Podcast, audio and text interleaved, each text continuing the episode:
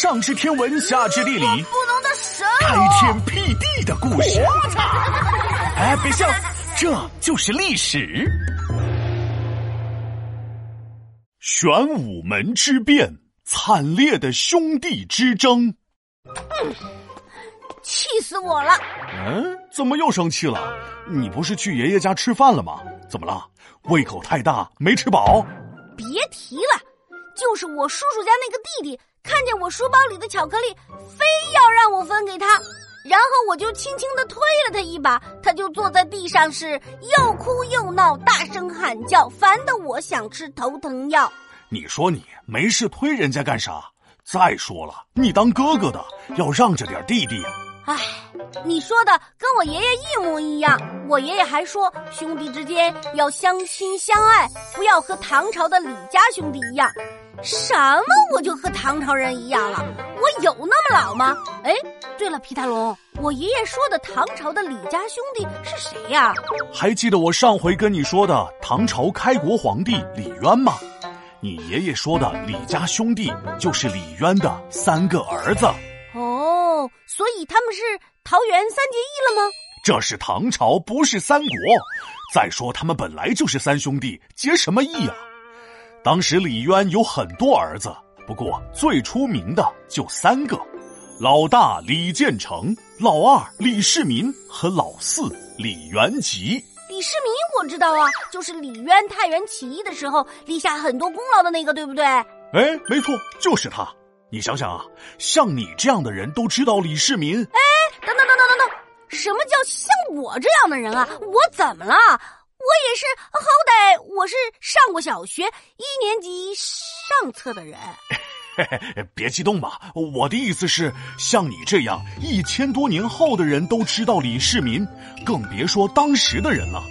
因为李世民在唐朝开国统一的时候立下功劳特别多，能文能武又能说，大家把他来尊敬，粉丝一车又一车，这不是挺好的吗？哈，你是觉得挺好，但是老大李建成却觉得一点都不好。为什么？古代基本上都会立大儿子为太子，然后把皇位传给大儿子。你想想，身为太子的李建成，名气没李世民大，功劳没李世民大，唯一比李世民大的就是年纪，他能高兴啊？小心眼儿的李建成特别担心有一天李世民会取代自己，所以开始暗中联合老四李元吉合伙对付李世民。啊，那李世民危险了。是。他俩找了个机会，想直接斩草除根，把李世民给杀了。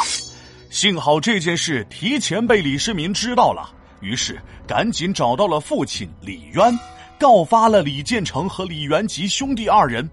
因为当时已经很晚了，所以李渊答应李世民，第二天一大早就把李建成和李元吉叫进宫里，调查清楚到底是怎么回事。所以李渊最后帮李世民主持公道了吗？没有啊，这个李渊也太偏心了吧？难道只爱老大和老四，不喜欢老二啊？啊不不不，是还没来得及主持公道，公道就被李世民自己给主持了。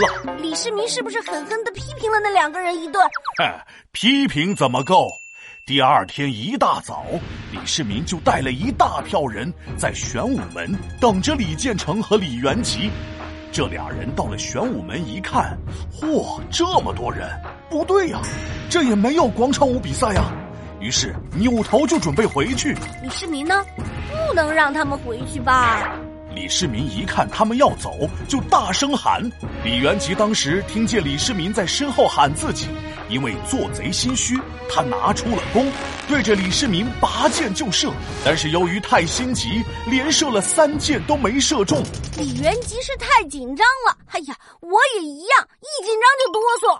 一看这情况，李世民掏出了自己的弓箭反击，一箭就射中了李建成，场面一度非常混乱。最后在争斗之中，李元吉也中箭身亡。这场玄武门之变也以李世民的胜利而结束。